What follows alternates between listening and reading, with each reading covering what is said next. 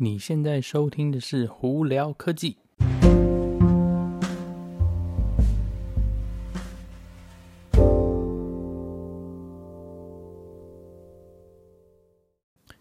嗨，各位观众朋友，大家好，我是你的主播胡老板，欢迎收听哦。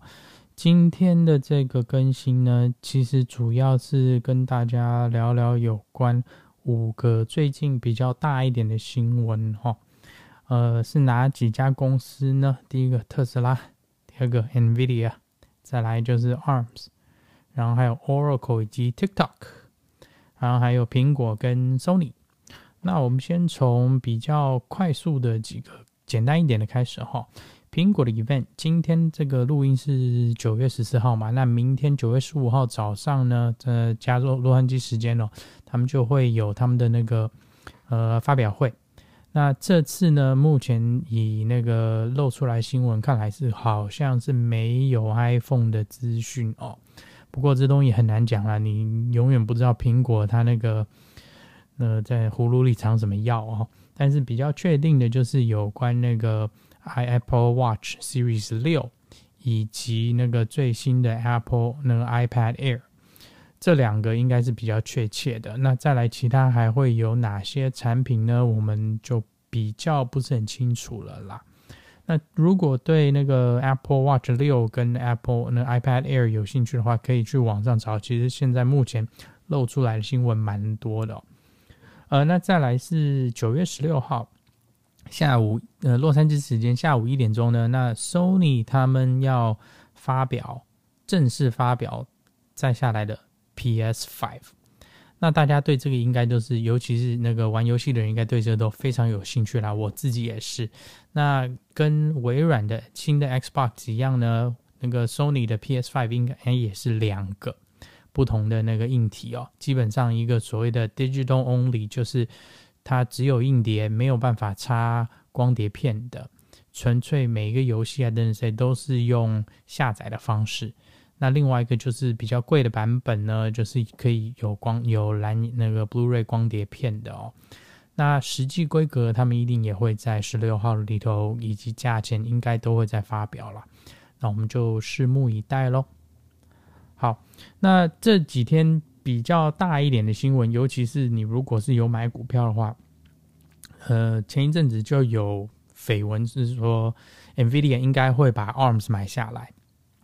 那 ARMS 是什么？ARMS 是 SoftBank 他们旗下的一家公司，就是专门制，呃，也不是专门做，就专门写，呃，有关那个手机用的晶片里头的硬体配备啦，应该这样讲。那包括那个 Qual 呃 Qualcomm 的 Snapdragon 啊，还有 Apple 的 Silicon。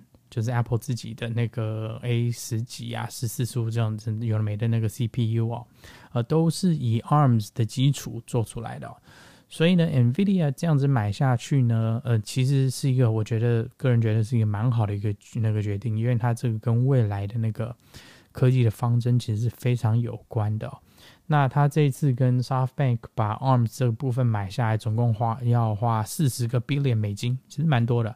你的部分是用股票啊，部部分是用现金。那不过大家如果有跟 NVIDIA 的股票的话，应该知道说他们这今年是涨得蛮多的。那尤其因为这个新闻出来，关于今天好像也涨到六到百分之八。我记得早上看的时候是大概百分之八，所以可能好像下来了一点。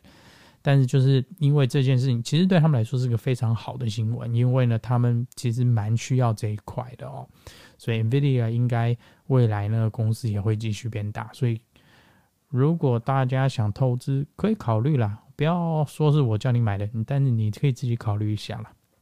OK，那再来就是 Oracle 跟 TikTok。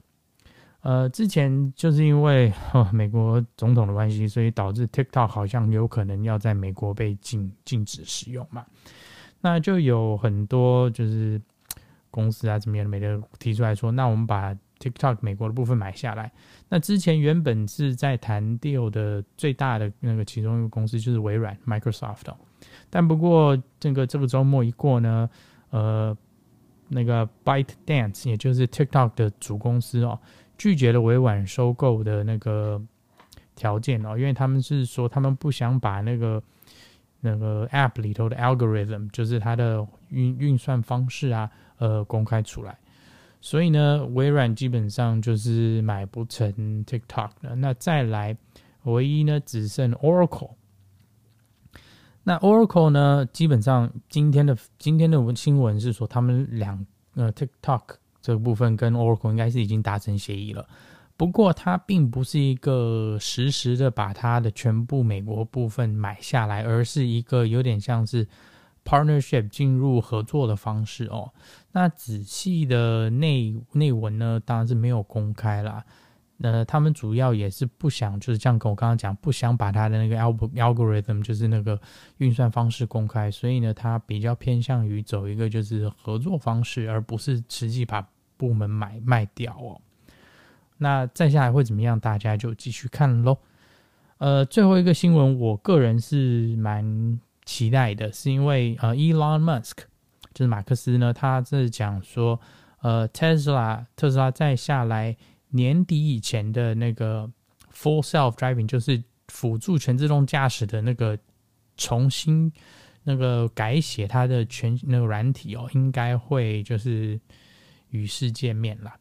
那他目前是跟大家那个预估说，大概六到八个礼拜之内，这个软体呢就会，嗯，进到就是外头我们讲 early access，就是第一批测试的那个用户哦。那主要这次的那个 FSD 改写呢，就是这个辅助全自动驾驶改写，是它要重新整合里头的软体系统，把它的 Autopilot 部分呢。等于是基本上改写，那他也没有透露太多细节，但是主要有一个细节，我觉得蛮蛮有趣。他是说，他现在这次新的系统呢，要整合八个相机头以及其他全部的 sensor，同时在做预估的运算。呃，当然这个东西听起来有点文绉绉的，可能大家真的仔细想想，好像也听不出来它的。它它到底在讲什么来？因为这东西是非常复杂的。呃，基本上来讲呢，我们目前大概知道，就是它里头的运算方式，因为目前的软体它是还是针对于 Hardware 二点五，就是比较早期之前，它还不是用特斯拉自己的晶片设后。因为早期的那个 Autopilot 的电脑呢，我们所谓 Hardware 二点五呢。它是还是用 NVIDIA 的那个晶片在里面哦。那从 Hardware 三点零以后呢，它是重新改用了特斯拉自己的晶片。那同样的那个软体呢，应该是。